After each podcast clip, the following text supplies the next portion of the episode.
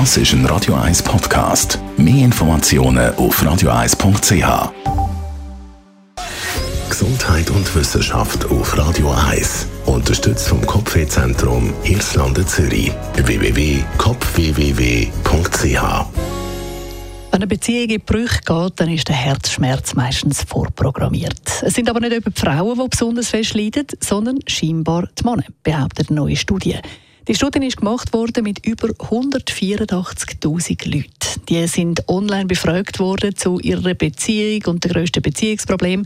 Und dabei ist dann eben herausgekommen, dass eines der Hauptprobleme die schlechte Kommunikation ist. Ein anderes Thema, das bei Berli häufig für Diskussionen sorgt, ist das fehlende Vertrauen. Und eben das mit den Emotionen war auch so ein Punkt.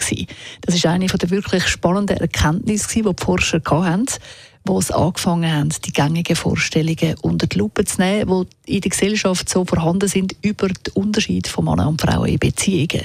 Sind Männer zum Beispiel wirklich weniger emotional eingebunden in einer Beziehung als Frauen oder zeigen sie ihre Gefühle einfach weniger?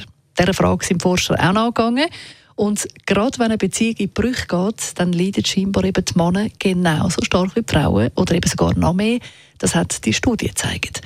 Wenn es zu einer Trennung kommt, dann suchen die Männer sich einfach eher Hilfe online, während Frauen dann den Trennungsschmerz auf persönlicher Ebene verarbeiten. Das heißt, Frauen gehen dann eher zu einem Coach oder zu einem Therapeut, hat die Studie gezeigt.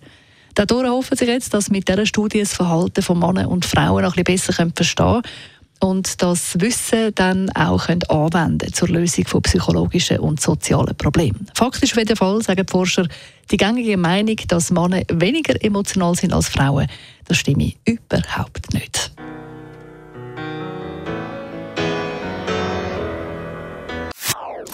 Das ist ein Radio 1 Podcast. Mehr Informationen auf radio1.ch.